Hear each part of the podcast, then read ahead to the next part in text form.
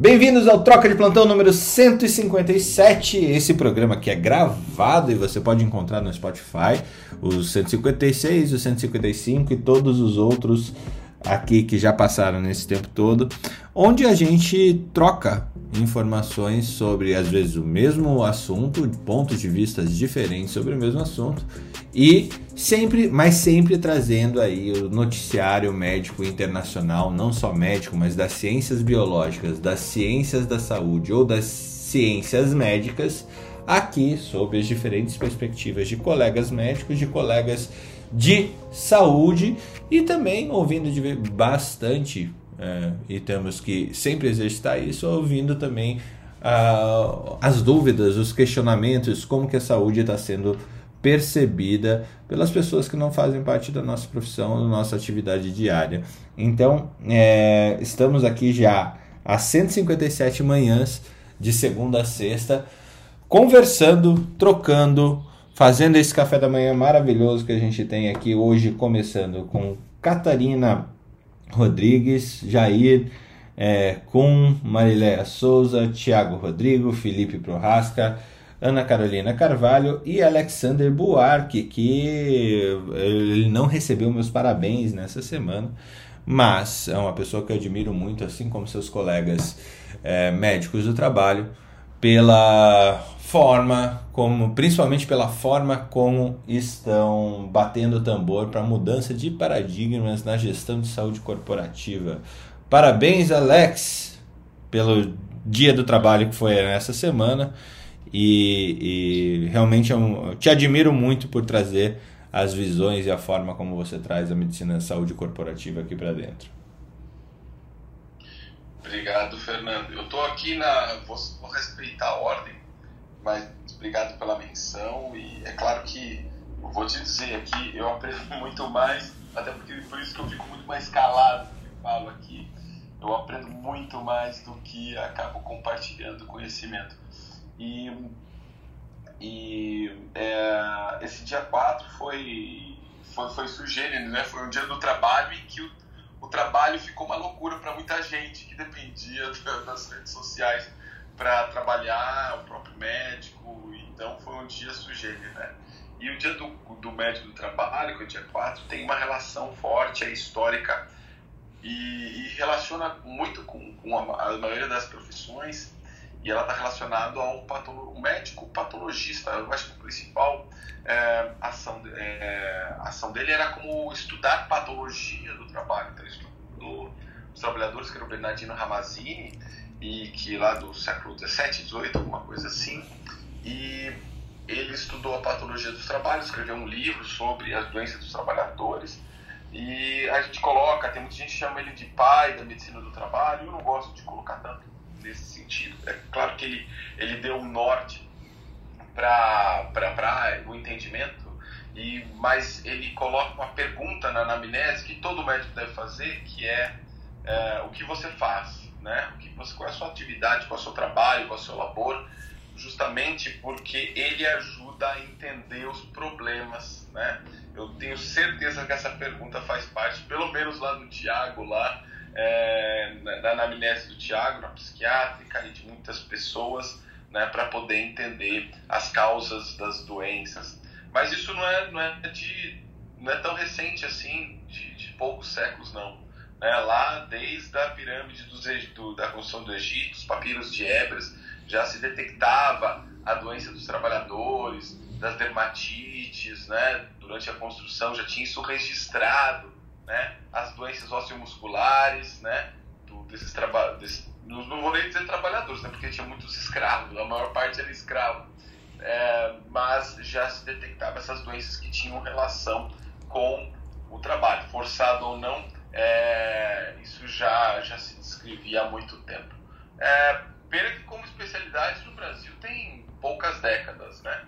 mas é, vale a pena, sexta maior especialidade, tem muita gente surgindo, está se renovando, é uma das especialidades mais velhas, e desculpa tomar todo o tempo aqui do pessoal, mas é, a gente precisa, é, vou dizer, às vezes a gente precisa seguir a medicina do trabalho, mas a gente precisa conhecer sobre é, é, conteúdo da medicina do trabalho, muitos deles, né, e que a gente acaba tendo que tomar decisão, às vezes a gente recebe, vou falar um exemplo bem típico, né, eu recebo um atestado de um especialista que tem uma letra difícil de entender e nós uh, temos que tomar a decisão se essa pessoa vai permanecer por aquele tempo, às vezes colocar mais tempo no afastamento e às vezes os, os médicos de outras especialidades ou sem especialidades é, não entendem o contexto do trabalho, não correlaciona isso com a prática da clínica, né? Então é mais por isso o quanto é importante ter isso, inclusive na formação da universidade, né? Algumas universidades tradicionalmente já trazem isso na sua formação, aqui em São Paulo, na Universidade de Santos, uma das mais tradicionais do Brasil, e mas é um conhecimento básica do médico, né? Mas obrigado pela menção aí, Fernando. É, muito legal, muito legal mesmo. Acho que tem muito para crescer e o médico do trabalho ele está virando o executivo de grandes empresas, né? Ele está sendo um cara que olha a saúde produtiva, a saúde do de quem produz na, na nas grandes empresas e está virando uma pessoa também que tem, tem a necessidade de pensar nesse skill de saúde financeira para também ter saúde é, corporativa, saúde pública dentro daquela população. Eu acho animal isso, é muito bacana mesmo. Bom dia, Messias! Cara, bom dia. Que zica, cara. O que? Tá diarreico? Não, cara, eu não conseguia entrar. Eu até mandei uma mensagem no, é, no é, é, é SMS, cara. Não conseguia entrar em WhatsApp, Telegram, no House, não conseguia entrar em nada. O, o, o vírus do Zuckerberg pegou você. Provavelmente, cara. Porque bom dia a todos. Nada. Atrás. A, a, a conexão da, do Facebook caiu na terça, mas só chegou no Mato Grosso.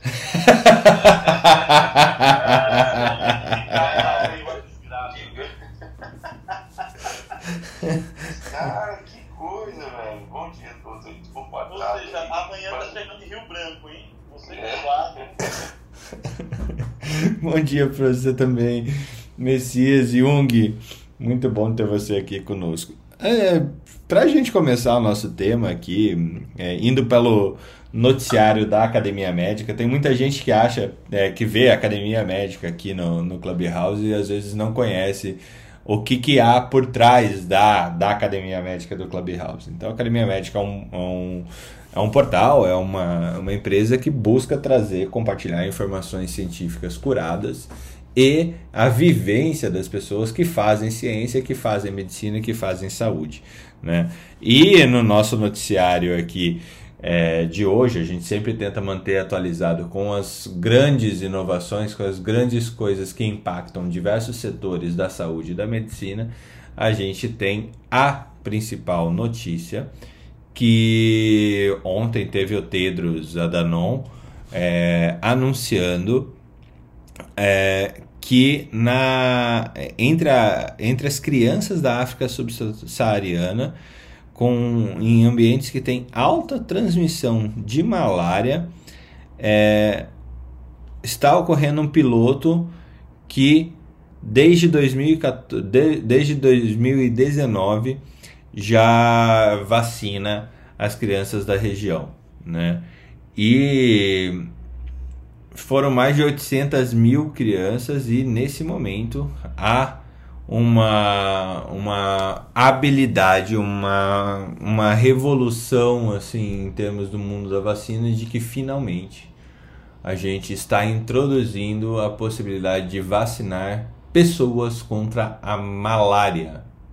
A malária, gente, para vocês terem ideia, é uma das doenças que mais dizimou pessoas na história. São 260 mil mortes ao ano apenas na África. Tá? Ao ano, todos os anos. É, há não sei quanto tempo.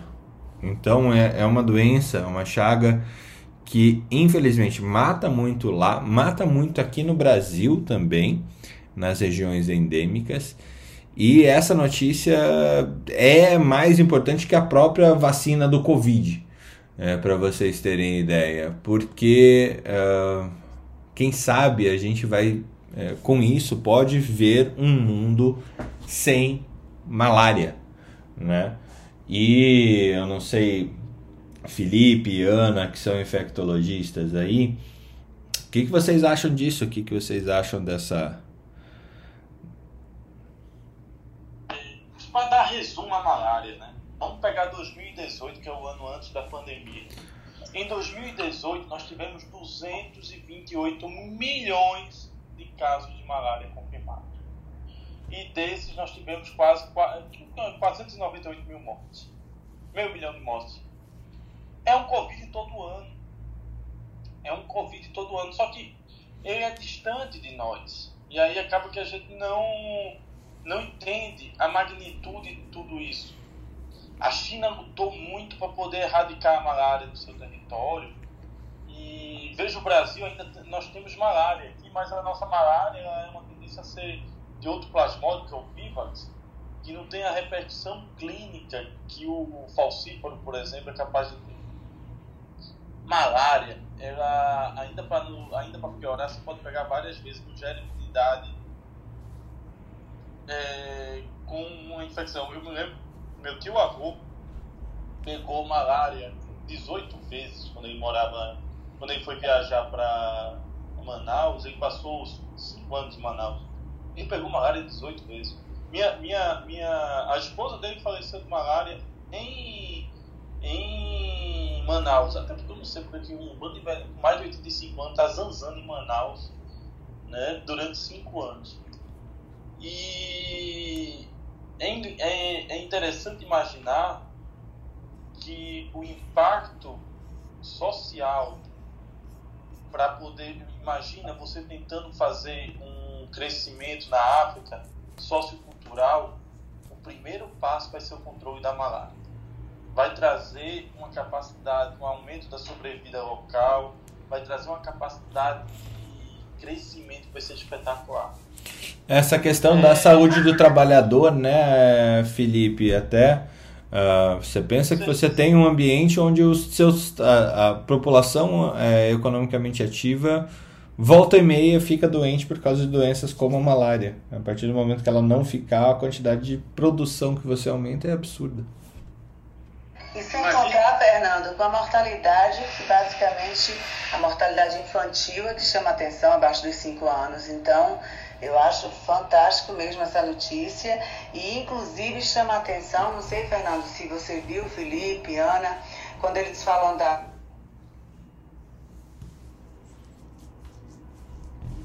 menos, mas mostrando que a gente discute tanto aqui. A vacina tem 90%, tem 40%, tem 50%, tem 60%. Na realidade, quando ele vai colocar a importância dela em reduzir mortalidade, você viu que ninguém está chamando tanta atenção para a eficácia, porque em números absolutos de redução, você tem um ganho absurdo. Então, eu acho que isso é bem interessante também para esse olhar que a gente discute tanto sobre percentual de eficácia e eficiência, né? É, imagina que assim, se for uma vacina com 50% de eficácia, 120 milhões de pessoas não terão uma doença. Agora imagina isso, gente. transformando em juro composto de mortalidade, paga. É, é, um negócio espetacular, gente. Malária é uma doença que é, a, destrói ainda, mancha a nossa história, né?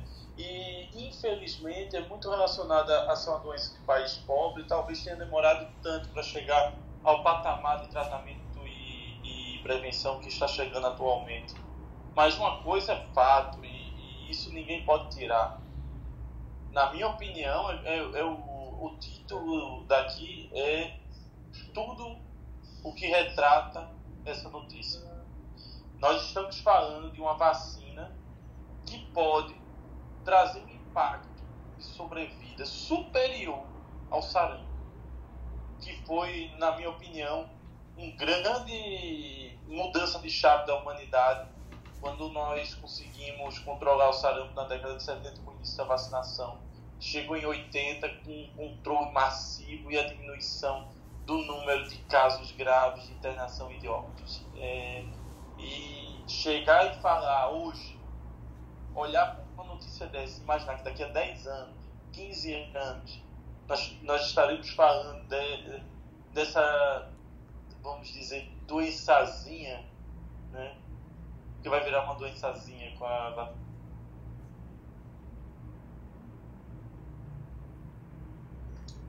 Ai, Deus, ouça que vire mesmo uma, uma coisa, porque não só aqui na África, né, e, em países asiáticos é uma tragédia que a malária causa. E até hoje o que a gente tinha de prevenção, que aliás eu me assusto até, até hoje, porque eu vejo pessoas, isso é bom a gente falar, não é tão comum, mas acontece, as pessoas vão fazer turismo na região norte e vão passear no meio da floresta, assim, descobertas, de shortinho. Eu vejo no Instagram gente andando pelo meio da. Eu, eu fico tão nervosa de olhar, juro. Andando lá no meio da floresta de shortinho, de é, camisa de manga curta. E a gente sabe que hoje ainda o que existe é você se cobrir, né? Você tem que usar bota, tem que usar camisa de manga comprida e evitar se expor nas áreas, nas, nos horários em que o mosquito é mais ativo, que de manhã cedo, ao nascer do sol, no pôr do sol. Mas mesmo assim, a gente não ficar andando na floresta totalmente descoberto, eu não teria coragem. Não sei se é da cabeça, mas as pessoas são muito corajosas, porque eu vejo no Instagram delas, nos stories, elas passeando, fazendo é, viagens para porque agora está todo mundo viajando bastante pelo Brasil, né? Que não pode viajar para o exterior, está todo mundo descobrindo o Brasil inteiro. Então, para a gente tomar cuidado com isso. E o que o Felipe falou realmente, a, a, a malária cerebral, que é uma das complicações do, da malária causada pelo plasmódio falcíparo, é gravíssimo, com, o paciente pode ficar com sequela, mortalidade muito mais alta, graças a Deus não, a, o que a gente tem acaba sendo importado, né? Porque também tem isso. Parece, até aqui em São José aparece caso, ah, eu fui é, trabalhar na África, eu sou, eu tive, eu fui transferido pela empresa, fui fazer, fiquei um mês na África, um tempo na África e retorna com malária. Então isso é uma coisa e o diagnóstico também tem que ser feito na lâmina por uma pessoa que é habilitada, não é fácil o diagnóstico. Então tem que ser uma pessoa que tem, tenha bastante treino, tenha visto muitas lâminas para conseguir fazer o diagnóstico adequadamente. Interessante, Ana. Você lembrou assim, a, a, prevenção até então era colocar, vestir mosquiteiro de manhã e de tarde, né? Era isso que se tinha. É, é a única coisa é que, que poderia. Ainda tem, né? Ainda tem. Até. Mas a, as notícias que eu li da OMS é que é, boa parte desses lugares que começaram as vacinações, as pessoas não tinham acesso nem a mosquiteiro, para você ter ideia do que, que a gente está falando. É, então, imagine, um negócio que é, é, é, é, fração de centavos o metro quadrado do negócio. E, a gente, e essas pessoas não conseguiam ter acesso a essa prevenção mínima. Né? Alex, eu queria até perguntar para ti, você trabalhou em empreiteira, né?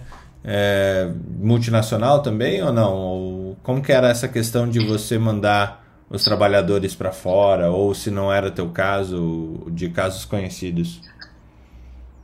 Oi, Fernando. É...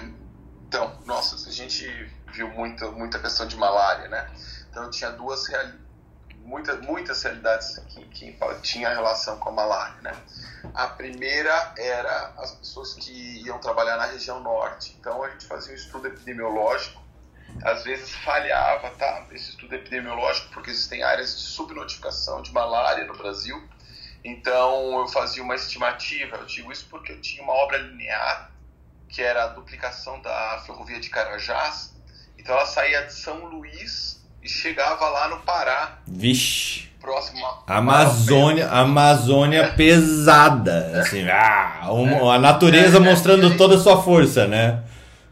É, então, é, a, a, vantagem é que quando, como teve a primeira rodovia, é, ferrovia construída, acho que na década de 80, é, naquela época, eles, é, esse desbravamento acabou é, criando uma população na, na, na, no trajeto da ferrovia, tá?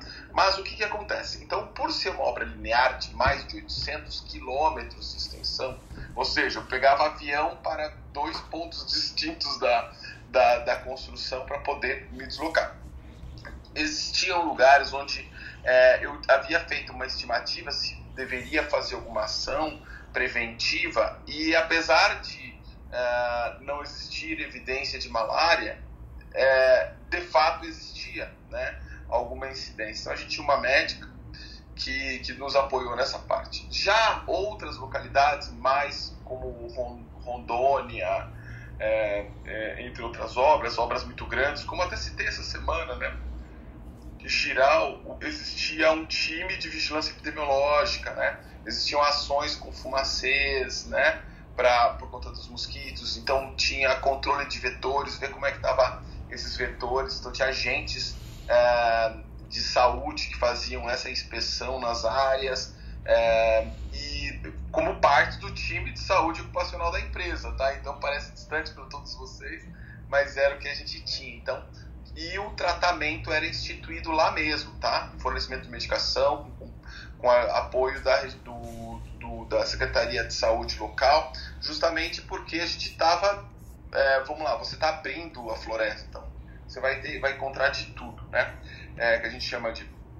É, tem, tem, um termo que a gente chama justamente essa parte onde a gente tem que abrir uma, uma, uma área que antes era virgem, digamos, da floresta, para fazer alguma construção. Então, essa era uma das realidades e como que a gente é, tinha interface. Por quê? Porque eu, eu, tinha, eu era responsável né, sobre isso tratamento. Por outro lado, existia, é, e aí eu, sei que já avançou e eu queria até a complementação mais específica do Felipe da Ana, o caso dos executivos que iam para a África, né? Então, nesses casos, a gente tinha uma instituição internacional, que era a SOS International, que nos apoiava numa das ações, e hoje eu vejo que na maior parte das regiões, e principalmente a África, a hidroxicloroquina, ela já passa a ser mais é, ineficaz, né? Então, é, mas a, ela fazia uma espécie de um coquetelzinho com algumas medicações preventivas, já que o executivo ia ficar três dias, cinco dias de forma preventiva também pra, com relação a isso. Mas tivemos um caso é, muito é, interessante, porque a forma de, de malária na África, né, ela é diferente é, ah, do que a forma mais encontrada no Brasil, né? Da malária. E aí, quando você pega alguns casos como esse, que veio migrado de. Que é a forma falcípera, agora vocês me, me, me ajudem aí, que eu não me lembro, faz muito tempo que eu não, não, não vejo. Oi? Falcíparo falcíparo, né? Então, uh, o tratamento utilizado lá na África é diferente. Não sei agora por conta de. Então, algumas medicações antimaláricas utilizadas lá né, não, não eram as mesmas aqui. Tivemos uma forma bem grave, internação a, a, a longo prazo aí, justamente de uma pessoa que pegou malária na África e veio para o Brasil com essa malária. Nestes casos, nós até temos que abrir CAT, né?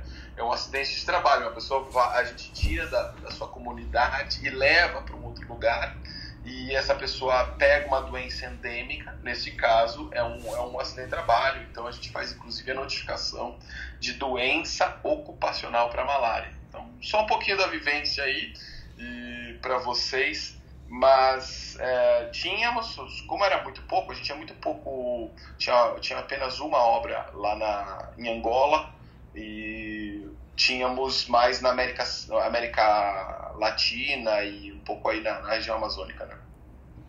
Mas é bucha, né? É, lidar com a epidemiologia global desse jeito não é fácil, não. É, a gente estudar um pouco a região, né? Até para planejar, né? Porque você vai fazer uma obra, a gente fala assim, não, eu vou colocar no meu custo construir vamos lá, vou falar de uma forma bem simples aqui para todo mundo. Colocar cimento, ferro, né, o trabalhador que vai lá e tal, não. Tem que colocar na minha estimativa que eu vou ter que ter uma obra grande, um agente comunitário, de, um agente de saúde, vou ter um time de vigilância. O, o seguro é, de saúde aumenta, Alex? é, é, é, muito variável. O meu maior problema hoje, do ponto de vista dessas situações, é, é, às vezes não, sabe, Fernando? Porque quando você, o, você está falando do seguro, não O seguro, o preço, saúde, o né? preço do que eu pago para ou seguro de vida ou seguro de saúde é. dessa pessoa que eu envio é. numa região mais, entre aspas, hostil. É, prova é, provavelmente sim, é que tem outros custos né, envolvidos. Mas quando a gente fala de plano de saúde, é um grande problema, é um lucro para o plano às vezes, tá? Qual é, qual é a experiência que eu tinha? Às vezes eu mando para um lugar desse, e aí, o que, que adianta eu fazer plano de saúde se lá no meio da floresta ele não tem? Ó? Então, eu tenho que ter estrutura básica e a forma como eu atendo essa pessoa dentro de um tempo mínimo, no caso de uma emergência, né? É, eu chego até ele e levo para uma situação com, com segurança hospitalar. Então, às vezes você tem que ter ambulância UTI, médico cirurgião avião né? avião avião a linha de você ter um avião para é, resgatar a pessoa caso você precise. É você você tem que fazer vários planejamentos né Fernando? Então por exemplo é, exemplo é, numa obra em que você tem 800 quilômetros como aquela que eu citei então você tem, tem tinha formas de você resolver essa situação a, o primeiro plano seria se eu teria é, resgate aeromédico em toda, toda a trajetória, né? Então não é um helicóptero, são vários, né? Então você tem que pensar nesse ponto, tá? Uh, contratados. Então, ir para uma situação hipotética. Então você tem que lidar com os recursos que você tem disponível. Então, por exemplo, uh, você negocia com eles quantas frentes são possíveis simultâneas. Então, se que construir uma ferrovia e você vai iniciar a obra em 20 pontos específicos, eu tenho que imaginar que eu tenho que ter uma possibilidade de, em qualquer situação, estar em menos de 5 minutos para atender uma pessoa naquela disponibilidade. Então não adianta eu colocar uma ambulância aqui e outra daqui 50 quilômetros se eu tiver uma outra frente nesse meio tempo. Então eu tinha para cada frente de serviço uma ambulância acompanhando um time de resgate preparado, PHTLS, etc., para poder chegar em instituição. Por quê? naquele momento a gente entendeu essa questão aí de, de, resgate. Então você tem como alternativas, né, eu teno resgate aeromédico quando eu tinha uma obra lá na Colômbia, né, porque o trajeto para um hospital era quatro horas e com helicóptero com, e com avião e depende, você fala assim, ah, mas então você põe helicóptero, mas o problema é que as condições adversas às vezes você não consegue decolar o helicóptero. Ou não consegue pousar na condição de obra, então tem resgates que são feitos por time especializado. Lá a gente tinha é, um time que era contratado, que fazia o resgate aeromédico em condições onde o helicóptero não podia pousar, né? Então ele tem que fazer o resgate, aí o helicóptero fica suspenso, o time médico desce, faz o resgate médico, e já aconteceu isso, é, e, e, e, leva a instituição hospitalar. Mas o clima tá ruim, ele não pode nem decolar, ou ele pode chegar até um trajeto. Então a gente já tinha um plano B, que era uma, um ponto onde havia uma aeronave que podia decolar para chegar até Medellín e tudo mais.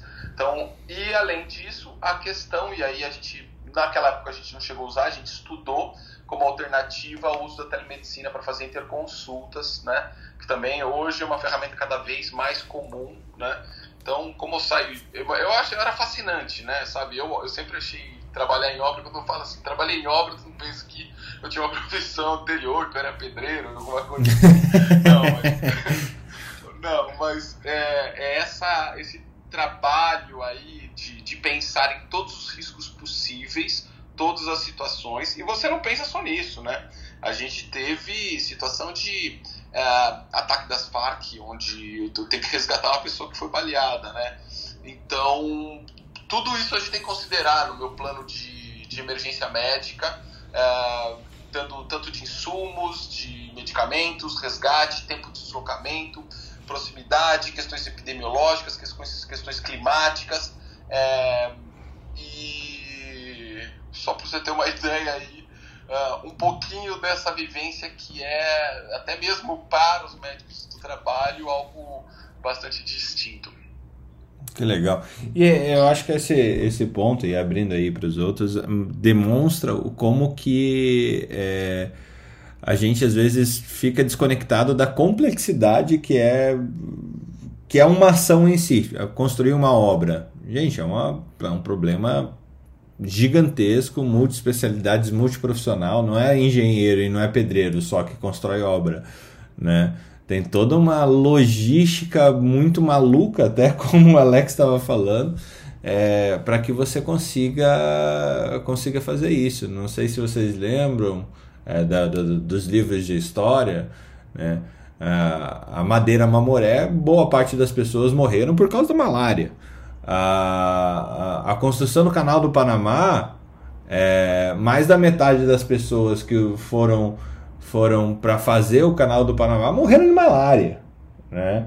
E agora a gente, sim, a gente está olhando primeiro para a malária que existe lá na África do, do Plasmodium falciparum, mas começamos também a, a, o fato de existir uma vacina para esse Plasmodium e ela estar sendo usada nesse momento abre a possibilidade realmente de que a gente aborde esse problema, que é um problema mundial. Se o país é úmido e ele é quente, meu amigo, você vai ter malária. Isso é, é, é bem democrático na região intertrópicos, viu? Então é uma, é uma questão bem interessante.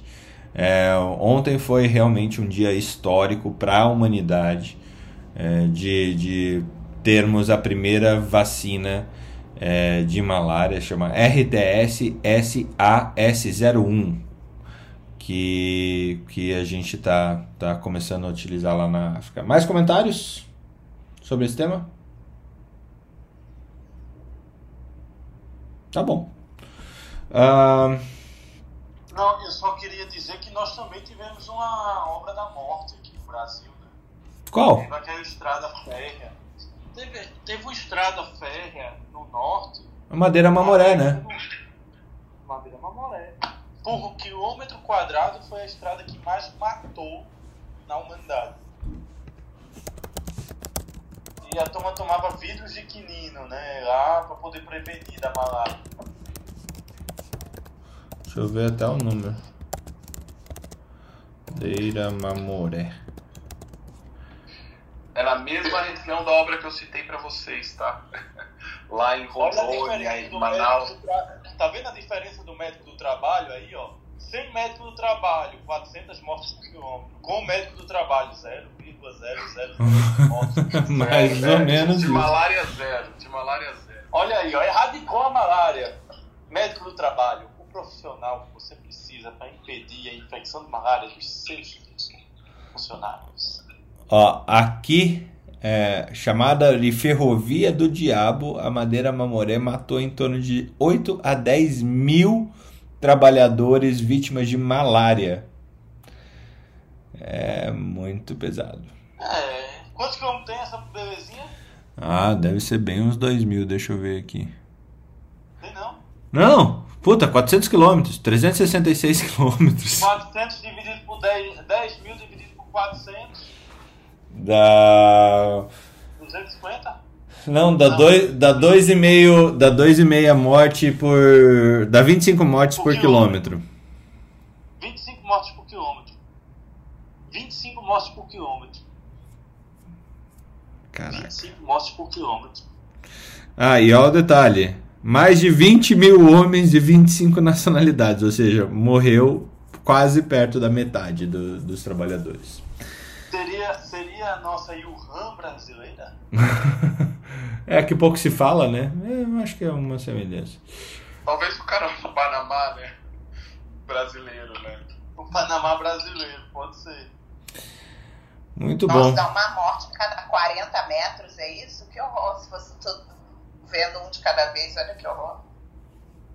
Tá louco. Não, e assim, hoje a gente vai fazer 50 metros. Quem vai morrer hoje, levanta a mão, opa, opa, você. Pronto. Assim, é, é, assim a, a natureza vai selecionando, né? A tal da seleção natural, ela é uma M. É, justamente é, pela... de malária, né? Seria bamburim de malária, no caso. Exatamente isso, essa supressão vegetal no trajeto da ferrovia que é o grande problema, né? Você está invadindo uma área que era floresta antes, né? Então, sujeito a todas essas, estas adversidades aí e que, sabe lá, né? Você encontrou malária, poderia ter encontrado outras coisas também, né? Ah. Posso contribuir? Por favor. Ah, tem a questão histórica também para a psiquiatria, com relação à malária, que já fizeram a. Como é que chama? Acho que é malarioterapia. Que antigamente acreditava-se que inoculando a, a forma benigna poderia curar alguns transtornos mentais. Se eu não me engano, Felipe, até rendeu o prêmio Nobel, não? Para a questão da sífilis é, inoculando malária na forma benigna. Vivax. É, há, há, há, algum tempo. Então, essa questão da malária realmente é uma questão histórica bem interessante, tanto para a questão da infecção da psiquiatria também. Né? Então, uma das formas de, de tentar poder ver né, de cura de algumas doenças né, neuropsiquiátricas era tentar inocular a, a malária, a, a forma dela. Tem um outro fato histórico interessante da, da malária, da questão do quinino, né? Porque o quinino ele vem justamente da mesma região, né? É, do que, que é da origem do Império Inca. É, então os, os incas é, lá no Peru já utilizavam ele como, uma, como um tratamento da malária, ou seja, não é uma descoberta do Ocidente, é do ou melhor, do extremo ocidente, né? Do, do das, das, civilizações é, aqui antes da chegada dos europeus. E hum, a primeira experimentação assim é, na Europa foi trazida pelo próprio Bernardo Ramazzini, que é aquele médico do trabalho que a gente falou, o primeiro médico do trabalho, o pai da medicina do trabalho. Ele que foi a pessoa que começou esses experimentos né, de derivados do quinino na Europa eu vou ver se eu procuro aqui o texto original, como que, como que ele fez, mas ele que foi a primeira pessoa a experimentar é, é, trazendo isso, desenvolver isso no uso é, lá na Europa. Caramba. Ou seja, a culpa do tratamento precoce é dele, entendeu? Mais ou menos isso. Não, gente, é isso que o, que o Felipe achou, acabei de achar um, um um estudo da Julia Engel Acorsi, é, da Casa de Oswaldo Cruz, da Fiocruz, do Programa de Pós-Graduação de História da Ciência e da Saúde. Muito legal, eu só vou ler o resumo do, do trabalho dela, publicado em 2015. Uh, ah, durante a virada do século XIX para o século XX, a comunidade médica tentava lidar com um crescente número de pacientes acometidos pela sífilis os esculápios, que eram como eram chamados médicos por ela aqui, classificavam a doença em diferentes fases, sendo a última a mais grave, a paralisia geral progressiva ou PGP. Quando o doente chegava a esse estágio, estágios, suas faculdades psicomotoras começavam a ser progressivamente prejudicadas, o que resultava em grande parte dos casos em óbito. O percentual de cura dos doentes paralíticos gerais era muito pequeno e as técnicas até então disponíveis para o tratamento pouquíssimo promissoras.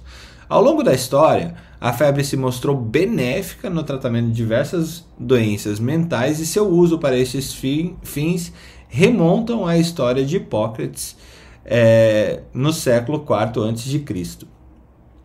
A utilização de acessos febris provocados pela malária no tratamento da paralisia geral progressiva foi proposta em 1917 pelo médico austríaco Julius Wegner Jauregg.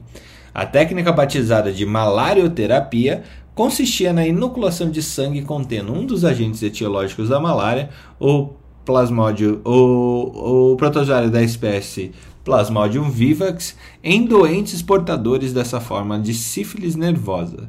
Através de trocas científicas internacionais que ocorriam em diversas áreas do conhecimento e, especialmente no campo da medicina experimental, naquela época poderia, você podia fazer experimento em gente sem passar por um termo de consentimento livre esclarecido. É, ao longo da primeira metade do século XX, a técnica passou a ser conhecida e utilizada é, em diversos países do mundo, inclusive no Brasil.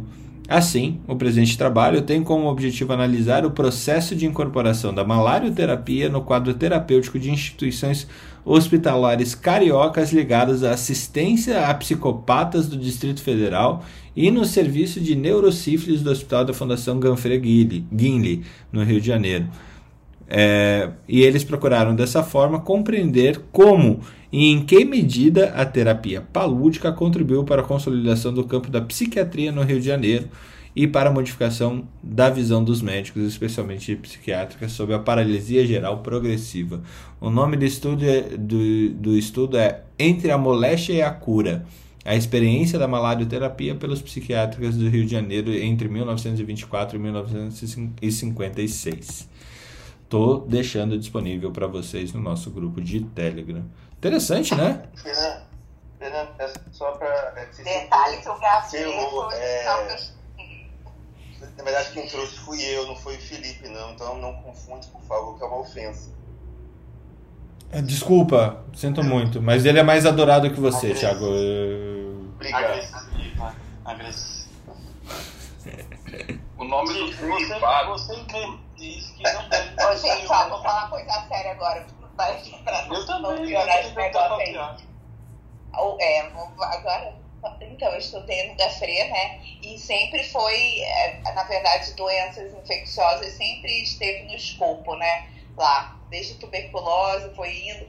O hospital, ele, se um dia vocês visitarem, é um prédio antigo muito bonito e ele foi construído pensando nos, nos tuberculosos, com janelas bem altas, Uhum. era o, o- como os hospitais eram feitos naquela época. As portas altas, janelas altas, para você poder ter entrada de luz solar e muita circulação. Então é bem legal. E aí desde essa época veio, depois foi para a AIDS, sempre foi, teve essa tendência de tratamento de doenças infecciosas desde o início. Eu tive lá em 2019, Ana, minha última visita ao Rio de Janeiro. Eu estava junto com minha esposa, ela estava fazendo um workshop para a Sociedade Brasileira de Medicina, de Arquitetura do Edifício de Saúde. É, e, e eu acabei indo no Ganfre dar uma palestra sobre empreendedorismo médico para os alunos da, da Faculdade de Medicina lá. Eu fiquei realmente assombrado com a fortaleza que é o Ganfre, né? Ele paredes extremamente grossas, assim, você está falando de eh, 50 centímetros de laje em todas as paredes, é coisa gigante. Aquelas janelas enormes, um hospital arquitetonicamente muito bonito, muito bonito. E por dentro eu acho que sofre de, todo, de todos os males que hospitais federais sofrem, né? Um pouco. Ah, sim, Hum. hoje sim. Mas se a gente avaliar historicamente, né, inclusive que recebeu dinheiro para a construção da família Lilly, então ele é um hospital é, que traduz uma, uma época, né, um passado e é uma arquitetura bonita para a gente ver a entrada, o piso de mármore, tem eh, os, os vitrais e a, a capela. É um lugar bom para conhecer. E tem essa, essa história, tem um motivo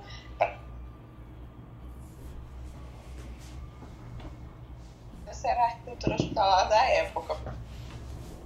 É. Jung, você como hem- hemato ouvindo essa história toda, já que o teu esse é um amiguinho mais o, o, o Plasmodium é um amiguinho bem bem amiguinho da hematologia, né? Sim, tem uma, tem uma história, uma curiosidade bem interessante, assim, dessa interface da malária com a hematologia.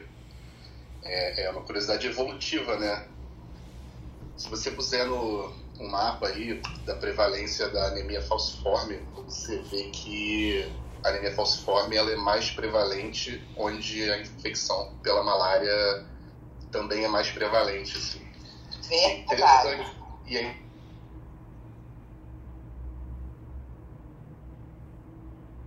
hemoglobina, que você tem uma mutação no, no gene da cadeia beta da hemoglobina, você tem a substituição de um único aminoácido lá, se não me engano é a valina pelo ácido glutâmico ou vice-versa e tal, não sei. Mas essa mutação, essa única substituição, é, é- ela é suficiente para transformar a hemoglobina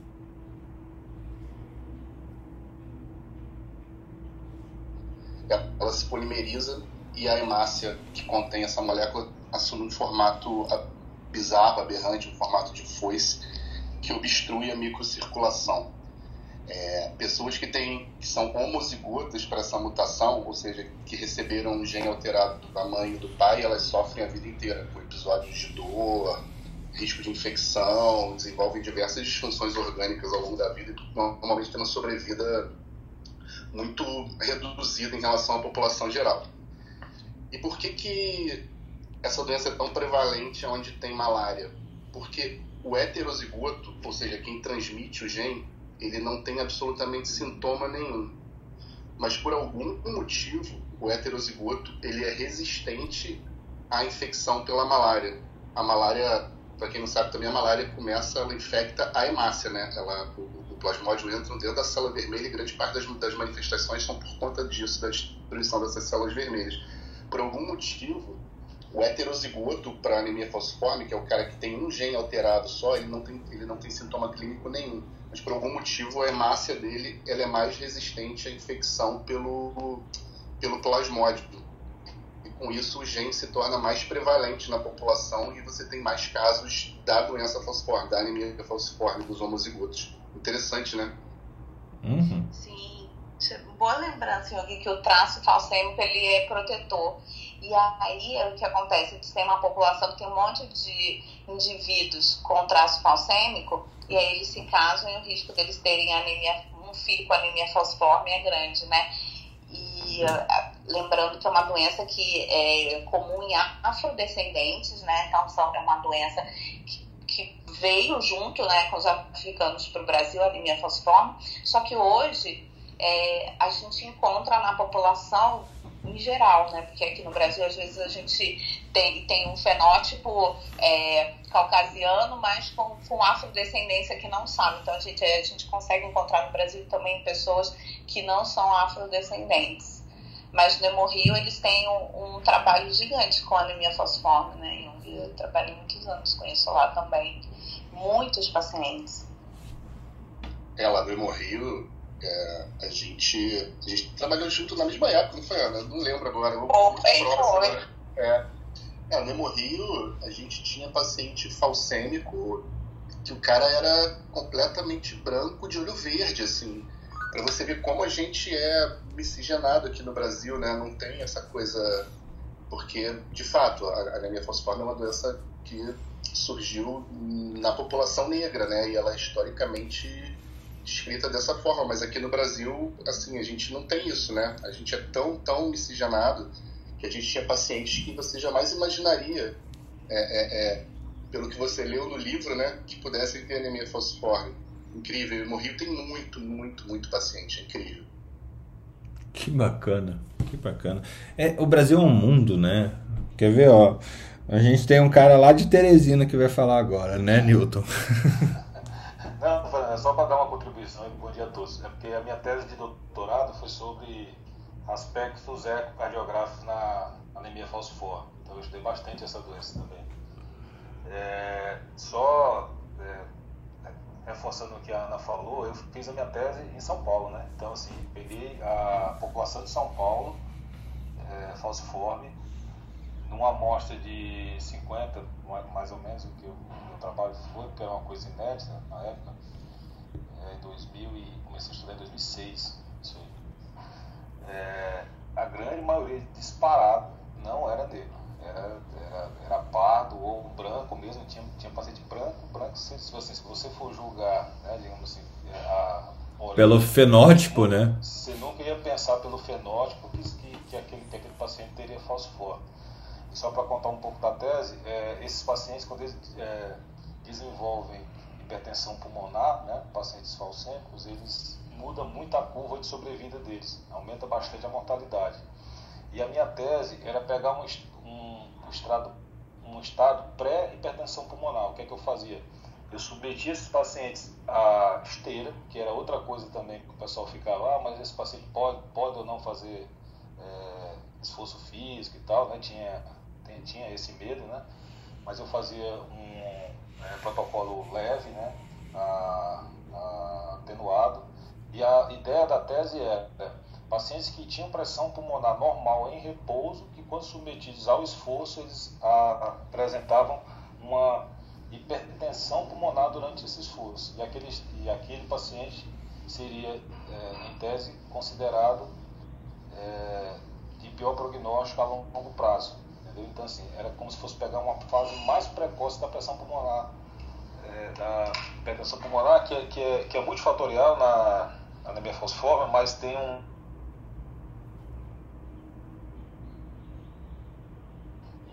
Então, era esse, era esse o meu, o, meu, o meu tema da minha tese.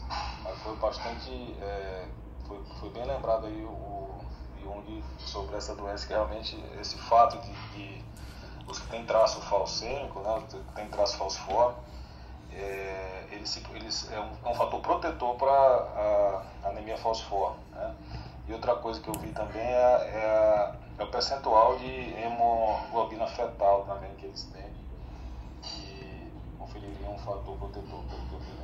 Era só para é, só comentar que eu estudei seis anos isso, eu só, fui, eu só consegui concluir essa tese seis anos depois, eu estudei seis anos de falciforme. Fernando. Pode falar, Jair. Fernando. Vou aproveitar aqui, é, é, dizia o Jung, não o nosso Jung aí, o Carl Jung, né, que elas existem, né, e, ou não existem, não são meras coincidências.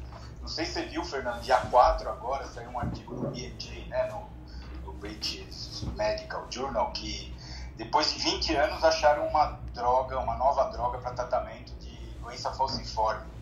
É, é um anticorpo monoclonal, chama crinzalizumab. Crinzalizumab. É um estudo que está avançado e que está dando bastante resposta, né? E, uso adjuvante de outras drogas, né? Para diminuir as crises de falsização. É, então é legal que a gente realmente, com o mundo moderno, a gente vive a ciência on time mesmo, né? Estamos falando de algo que saindo da malária, para falciforme, e tem esse artigo, acho que é legal deixar pontuado aí. Que bacana. Ô Jair, na sua prática é, como pediatra, como pediatra, como que é essa questão, é, pelo menos na sua região aí, de primeiros, uh, eu não sei se é o caso da tua casuística, né? Mas de primeiros, primeiras manifestações aí de, de anemia falciforme. Então, Fernando, realmente assim, não, não, até por, não sei por quais questões socioeconômicas tal, eu, eu, eu vi muita doença falciforme, anemia falciforme, é, com manifestações na residência, óbvio que era é, serviço de referência, né? Aonde você fez mesmo? Na casa, de São Paulo. Uhum. E lá era um serviço, era um funil, né? Era a pontinha do funil onde chegava referenciado os doentes.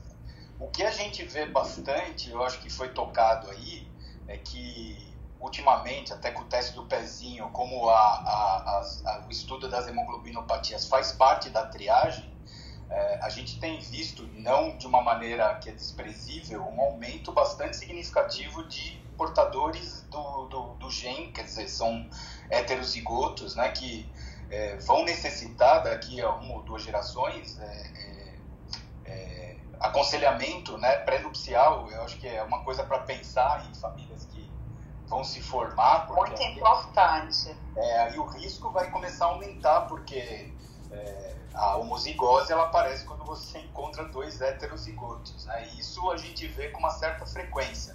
Até pela miscigenação que o Jung falou, eu acho que é algo que a gente sempre, pelo menos na minha prática, a minha alerta é encaminhar para o hematologista para que é, essa criança, essa, esse futuro adulto, tenha essa ciência de poder fazer esse aconselhamento genético ou pré-nupcial, né, de saber o risco de, numa gestação, gerar uma criança homozigota para essa doença.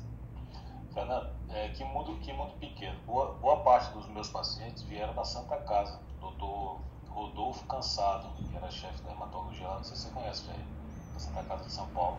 Sim, sim, conheço. Ganhou bastante paciente lá, porque lá realmente era um centro de referência fiz a tese pela Unifesp, né, mas ele é, é foi co-autor da minha tese.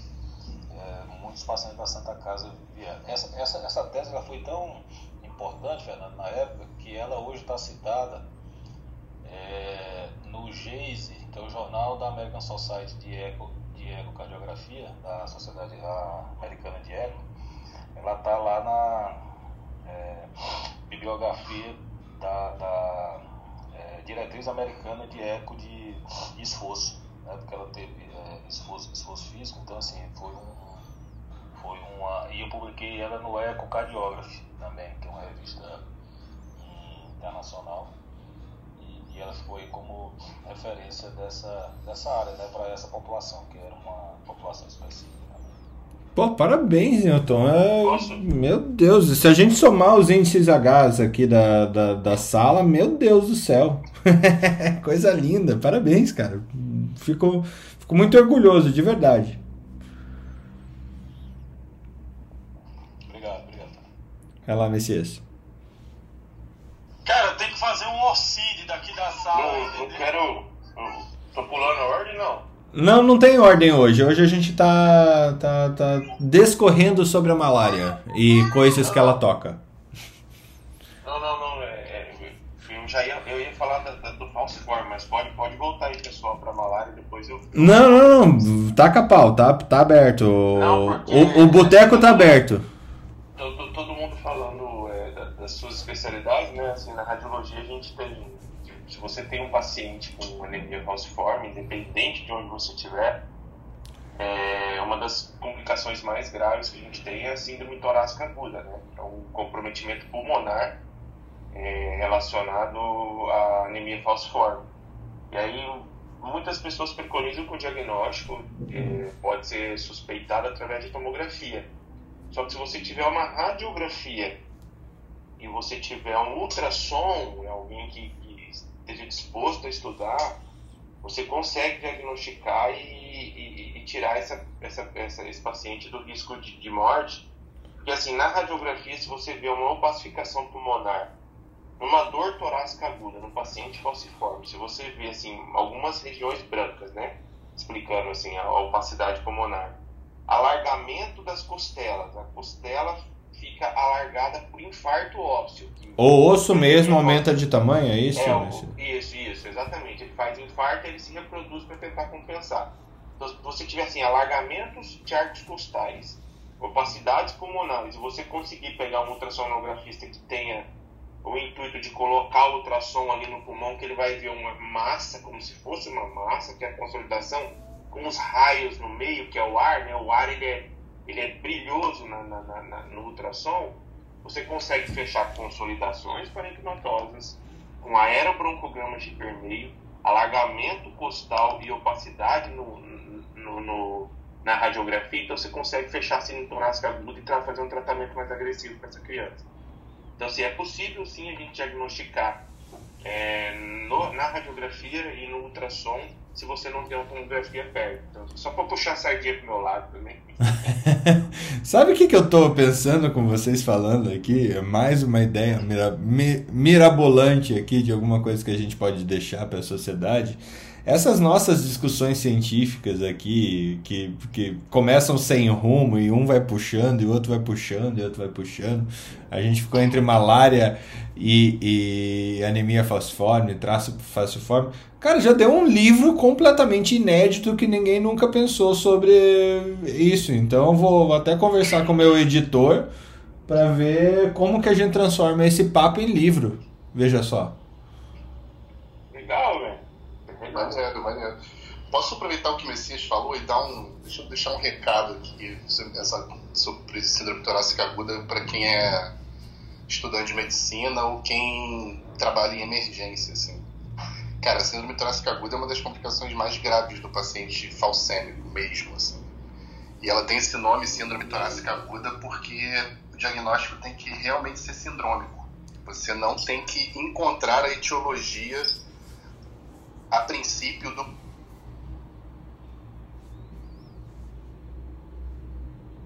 algum quadro respiratório qualquer. Você tem que agir, a conduta tem que ser nesse guarda-chuva síndrome torácica aguda, que pode ser só uma crise álgica, tá? Uma, um infarto ósseo lá da costela, que faz parte do processo da crise vasoclusiva, ou pode ser um quadro que vai evoluir para uma sepse pulmonar e evolui muito rápido e então você tem que. E você cria um ciclo vicioso ali. Muitas vezes começa de um jeito e aquilo vai evoluindo para outras coisas. Por exemplo, o cara faz uma crise vasoclusiva, começa a ter dor na costela. Por conta da dor, ele não respira direito, ele respira curtinho. Faz a telectasia,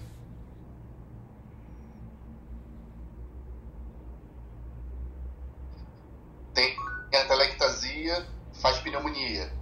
Pneumonia deixa o cara acidótico, tem mais falsização. Vira um ciclo vicioso ali. Você tem que intervir no ciclo inteiro.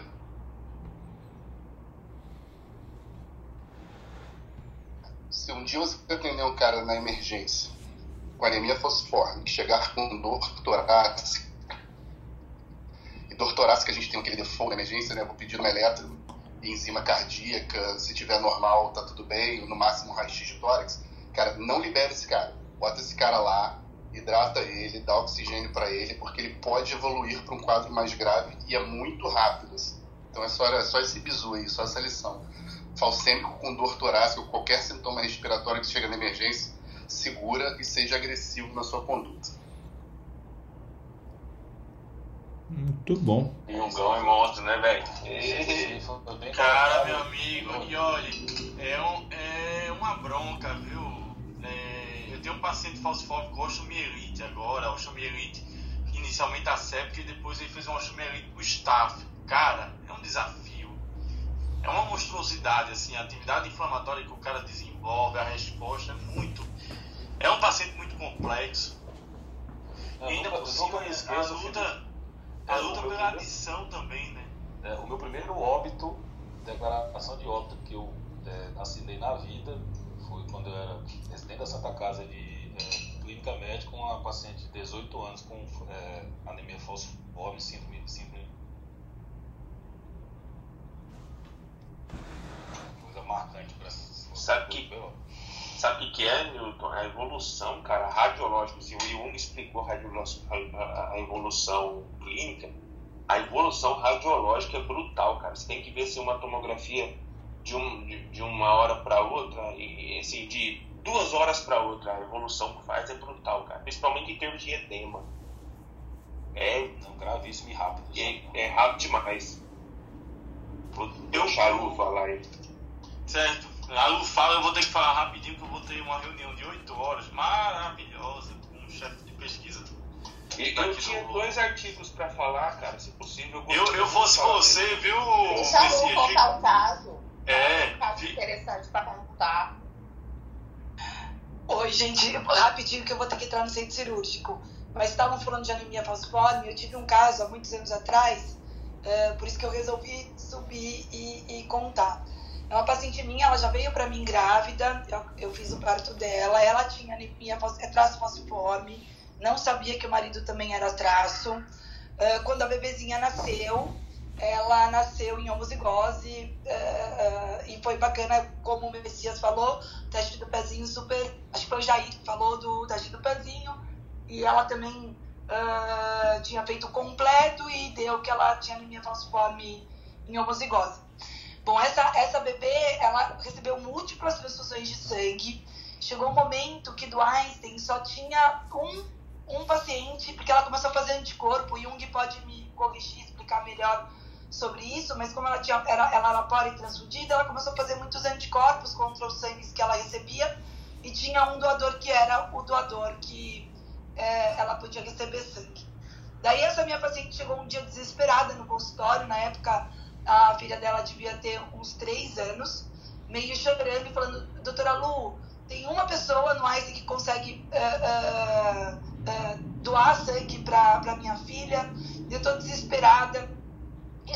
fazer. Daí eu, foi uma coisa meio, sabe, surreal, aquelas coisas que você, você viaja. Eu falei, não sei, será que se a gente ah, fizesse uma fertilização e pegasse e o bebê tivesse, fosse ah, ah, compatível com, com ela e não tivesse anemia falciforme porque você é traço, seu marido é traço? Bom, eu não sei, eu tô aqui me elocubrando, mas ela falou, doutora Lu, se tiver uma chance, eu vou fazer, eu vou atrás disso. E ela que foi atrás, tá? Foi numa, num bate-papo de, de conversa, de maluquice mesmo. Eu nem sabia se isso era possível ou não. Daí ela me trouxe até um, uma reportagem, parece um jogador de basquete que veio fazer isso no Brasil. Bom, essa mãe foi atrás de tudo isso. Conseguiu um médico ah, que foi difícil achar um, um hemato que topasse isso. Ah, a gente fez uma fertilização, a gente selecionou o embrião porque não podia ser anemia falciforme e, e- e tinha que ser compatível com, com ela também, com, com, com a, na, na época, não era mais bebê, já com, com a filha dela. Bom, eu fiz o parto, a gente coletou as células tronco, ah, ela estava já internada, fazendo a químio, fez o transplante das células tronco. Ah, hoje ela não precisa mais receber transfusão de sangue, foi, virou até uma matéria no Fantástico, até mandei para vocês. Ah, e eu sempre me emociono quando eu falo, porque foi de uma maluquice, de um bate-papo muito louco. ah, mas hoje ela continua sendo minha paciente. A filha dela já está crescida, agora eu acho que ela está com 8 ou 9 anos. Ela pode ah, fazer ginástica olímpica, que ela adora. Ela me mandou foto. E foi uma, uma- um, um caso muito, muito, muito lindo que, que deu certo. Eh, eu acho que isso não é feito recorrente em um que acho que você pode comentar. eh, realmente foi algo muito que ela eh, foi atrás, tinha que as pessoas toparem fazer, porque não era uma coisa estabelecida, mas que deu certo foi muito bonito. Então, e, e, e- tá na mídia, tá, gente? Então, eh, quem quiser assistir, eu mandei o link para vocês. Que incrível! Era isso que eu queria falar. Nossa, que Cara, incrível. Eu não sou de, de, de, de agredir ninguém, né? Vocês sabem disso. Mas, cara, esse programa aqui nosso é um tapa na cara de quem fala mal da medicina, né, cara?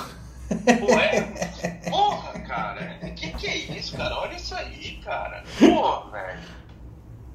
Porra, Sinto cara. muito, né? Mas assim, é só na jugular aqui, hein? Meu Deus, cara, que coisa fantástica esse negócio da Luciana, cara.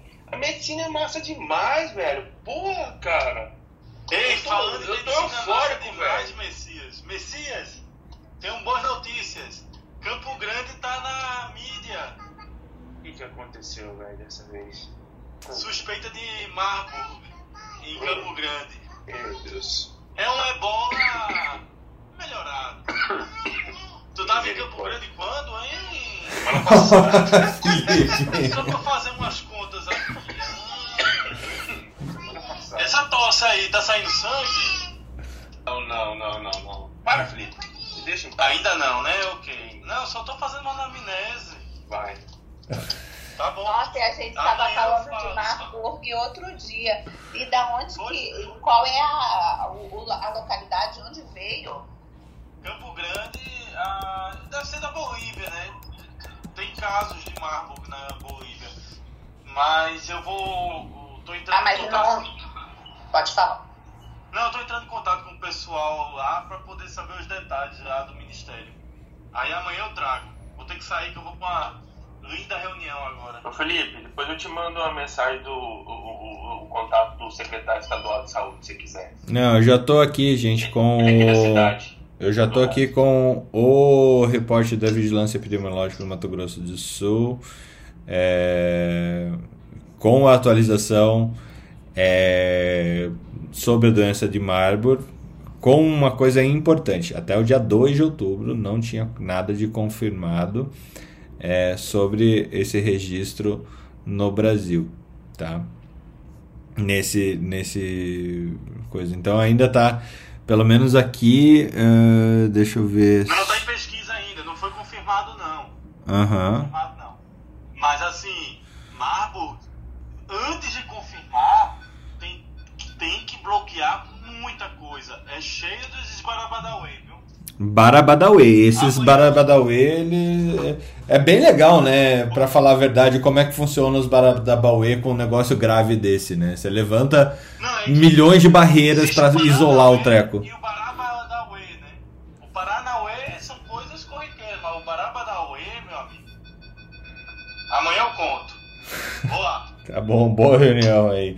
Jung, eu acho, acho que tava com o Jung e o Messias fecha com as notícias dele depois.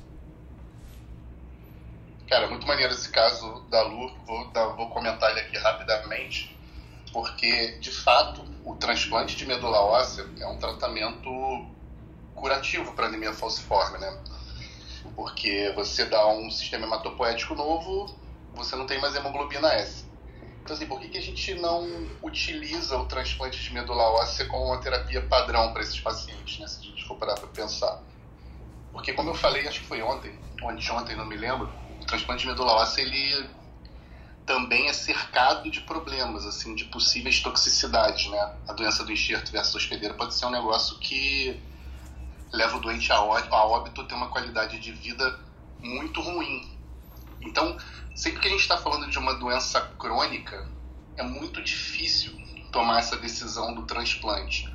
Por quê? Porque você não sabe a priori como é que o doente vai evoluir. Se eu soubesse de cara que esse, essa criança ou qualquer outra criança vai ter uma evolução muito grave da anemia falciforme e provavelmente não vai sobreviver até os 5 anos, até os 10 anos, fica fácil tomar essa decisão do transplante. Tipo, cara, vamos tentar, porque ela vai ter um prognóstico muito ruim da anemia falciforme. Só que a pessoa pode viver 40, 50 anos. É menos do que a população normal? É, muito menos. Só que o transplante pode levar ela a óbito em menos de 100 dias ou em 5 anos, também com uma qualidade de vida muito ruim. Então, como você não sabe a priori como é que o doente crônico vai evoluir, você tem muito medo de transplantar e, na verdade, você encurtar. O objetivo do transplante é você não cumprir e subverter, na verdade, você encurtar a vida do cara. Por isso que o transplante é tão pouco usado na anemia falciforme. E hoje a gente tem alguns tratamentos medicamentosos que modulam muito a evolução da doença. O Newton falou da hemoglobina fetal, a gente tem uma medicação que a gente usa na hematologia há anos e que descobriu-se que aumenta os níveis de hemoglobina fetal na, na, na hemácia, que é a hidroxiureia. Então, assim, hoje em dia se começa a hidroxiureia cada vez mais precocemente para esses doentes e eles conseguem ter uma vida, uma sobrevida melhor. Mas o transplante não é um tratamento proscrito de forma nenhuma.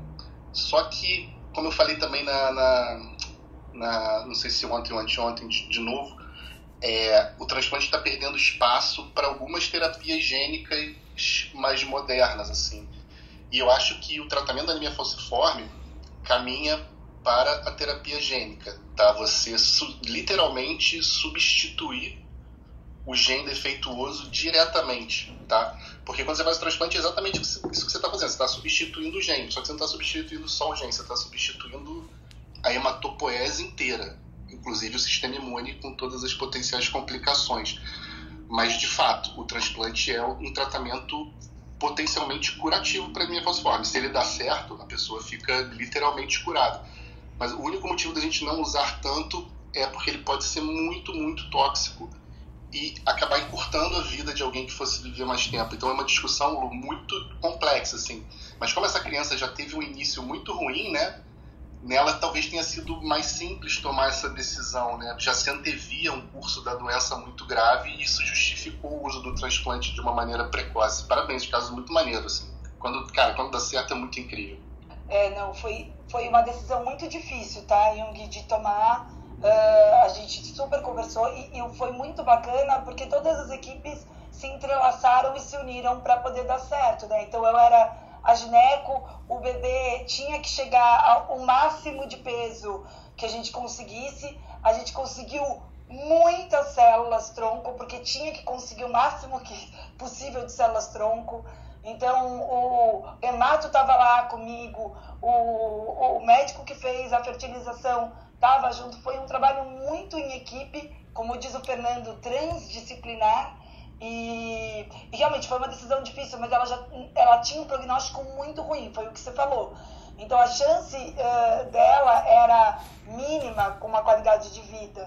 E é foi uma decisão difícil, por isso que eu sei que não é feita habitualmente, mas a mãe falou, eu, eu prefiro ter uma chance e, e ter minha, a minha filha por mais anos do meu lado do que de repente ter medo de fazer essa chance e perdê-la uh, em pouco, pouco tempo.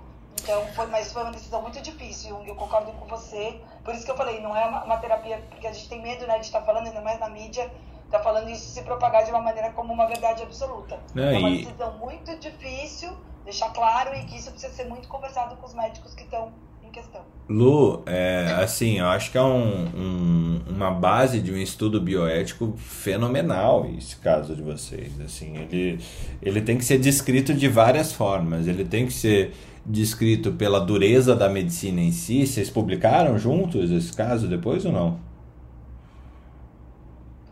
Fernando, como eu te disse eu não sou uma pessoa muito que consegue publicar, ter tempo de publicar. Entendeu? Por isso que eu falei. Matar você, eu, eu, eu, eu- Não, mas a- a- acha alguém pra publicar, assim. é, a gente dá um jeito de alguém grudar em você e publicar, assim. Grudem na Lu e publiquem junto com a Lu, só põe o nomezinho dela porque ela é a dona do caso. Mas se pelo menos gruda na Lu pra publicar, se não foi publicado pelas outras pessoas, tá? Porque é fundamental que um caso desse seja publicado, Lu. Fundamental. É, é, no- nos moldes científicos é, normais. E ainda, eu acredito que vale, isso daí valeria teses de mestrado, doutorado em bioética, muito, muito, muito bacana, de uma medicina narrativa, é, porque dentro da bioética clínica, as decisões que foram tomadas, elas são muito complexas. Elas são muito complexas. Eram, não, é, não é fácil de tomar as decisões que foram tomadas dentro de um caso tão, tão difícil como esse. A gente está falando, olha aqui, só, só sobre os problemas éticos envolvidos. São problemas, assim, problemas que a gente. É difícil de ter resposta pronta, né? Ó, primeiro deles, é você fazer uma, uma inseminação artificial, uma inseminação artificial não, você fazer uma construção de um embrião para resolver um problema de um outro de uma outra pessoa, né? Não tem resposta para isso, mas é importante a gente a gente estudar esse esse ponto. Depois que nasceu um outro ser, você utilizar as células dele para transplantar para outra pessoa. É, e, e, e todo o envolvimento que isso traz. Se a, gente, a gente tem que mergulhar e debruçar sobre o assunto justamente para compreender ele melhor. Muito massa, muito, muito, muito massa. Meu Deus do céu. Fala lá, Jair. Jair? Não, o caso foi sensacional. E re- realmente o que vocês falaram, é, foi um ato de coragem, acho que de todo mundo ali. Uhum. Acho que inclusive de nós médicos ah, bancando tudo isso e, e- e juntos fazendo. Imagina dentro do Einstein tem todo uma, uma, um critério para poder ser feito, eles são muito rigorosos com isso. Não, não foi fácil. E não é em qualquer lugar, né, Lu? Não dá para fazer em qualquer lugar esse treco. Exato. Não é qualquer lugar. E, mas hoje, quando eu olho a, a filha dela, né, que logo, logo tá voltando pro meu colo para ser minha paciente, e eu, eu falo assim, valeu tudo a pena. Tudo, tudo valeu a pena. Porque hoje, quando eu vejo ela me manda, a mãe dela manda, Lu, olha fazendo, ela fazendo ginástica artística, era o sonho dela. Deus você olha, céu, que sabe, massa. você fala, eu fiz parte de uma loucura ali, numa sentada, ouvindo uma mãe chorar, ouvindo uma paciente chorar, entendeu? Então, é isso também, acho que a gente como médico tem que começar a querer fazer a diferença na vida dos nossos pacientes. Acho que focado neles, que a gente vai fazer uma medicina melhor. Tem quanto tempo o transplante, Lu?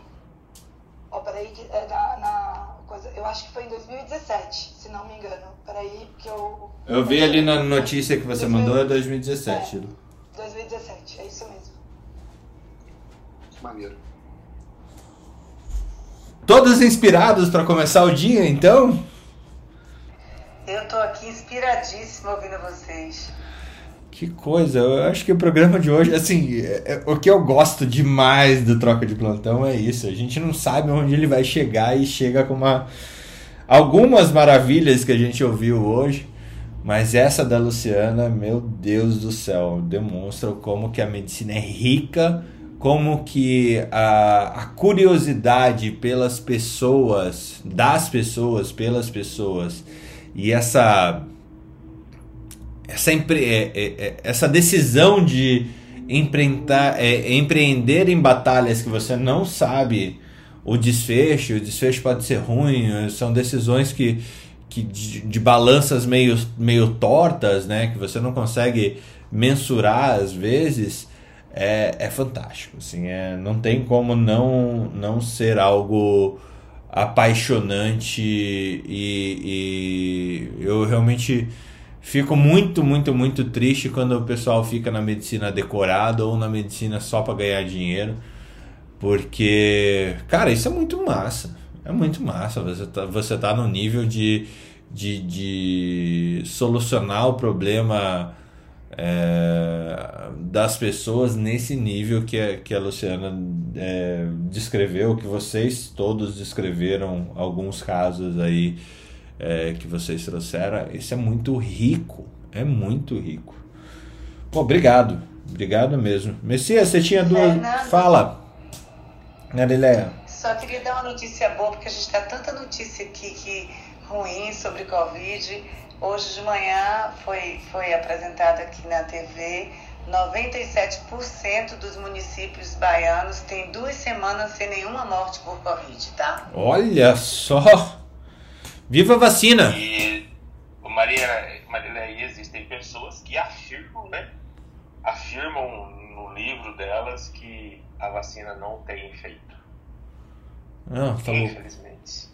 Ai, quero contar, tô feliz aqui. Tomei ontem minha terceira dose. Tá Tô bem, tô ótimo. Aê. É, Débora também tomou ontem também, não foi, Ana? Foi, Felipe então, também, né? Felipe também tomou. Anteontem, é. Mas eu estou muito feliz aqui com essa notícia e a, a, a vacinação que está indo de vento em popa e, e é isso aí, gente. Vamos, vamos trazer notícias boas, porque a gente passou nesses trocas todos, né, Fernando? Tão angustiados, tantas notícias, e quando vem notícia boa da vacina da malária, essa história da Lu, isso tudo deixa a gente tão é, animado e motivados, né? né? Aquela história que a gente falava do vai passar, né, Marileia? Tá passando. Tá passando.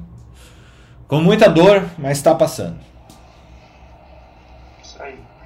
Fernando, olha que legal. Eu acabei de pegar o Uber e no aplicativo não deixou eu entrar no carro se eu não tirasse uma foto para mostrar que eu estava de máscara.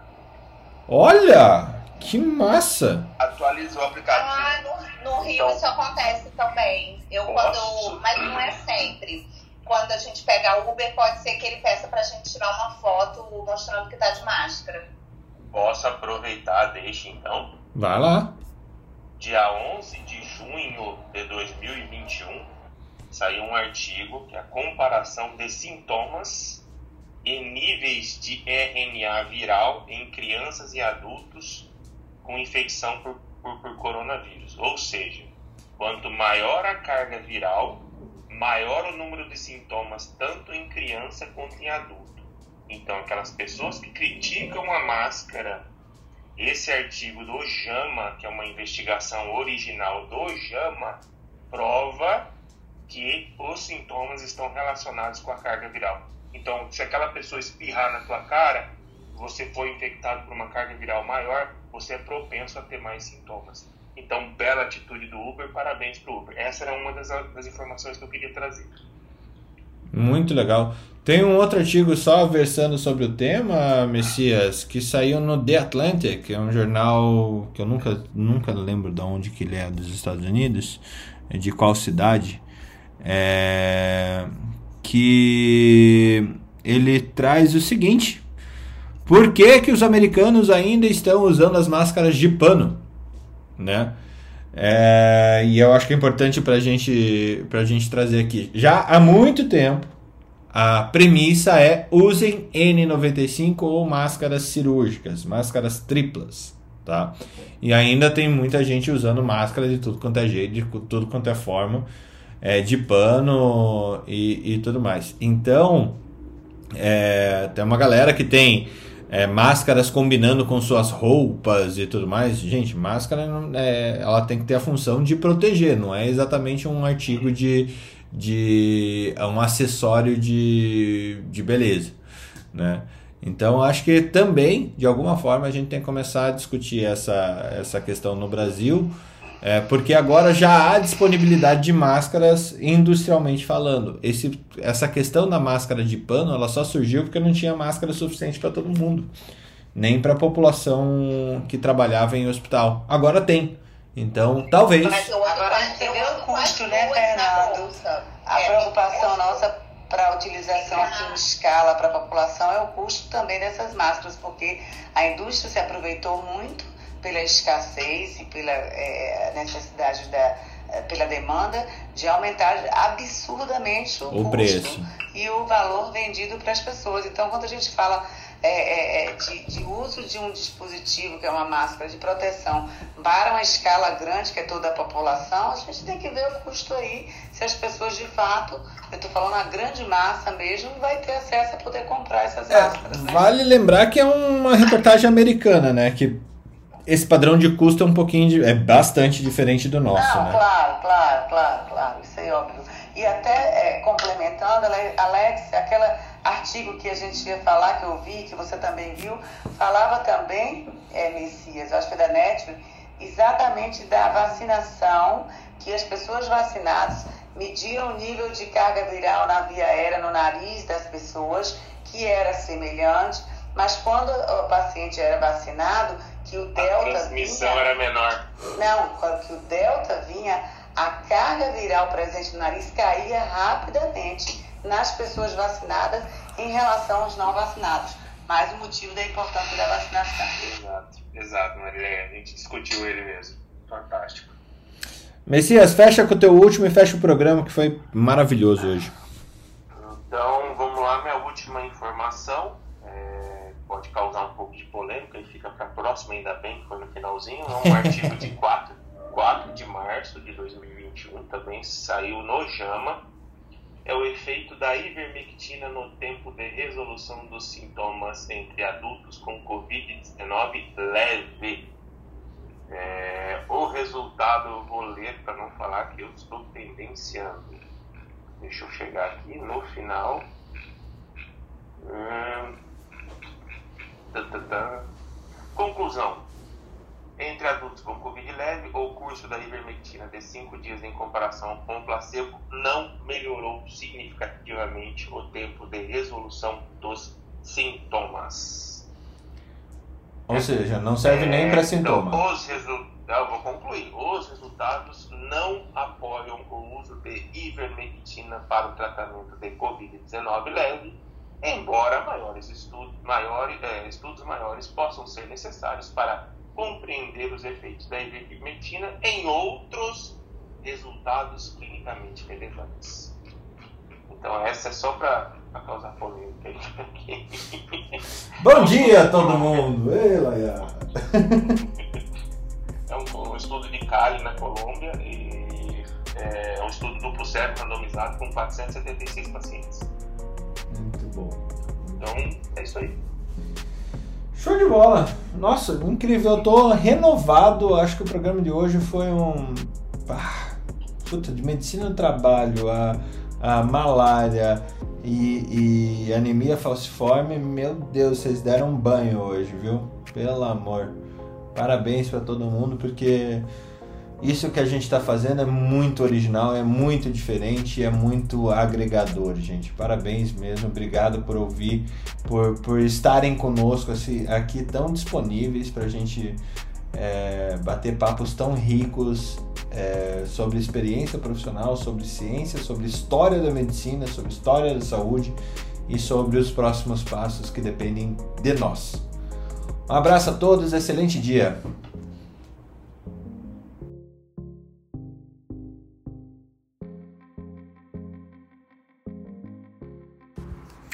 Academia Médica. Bem-vindo à revolução do conhecimento em saúde.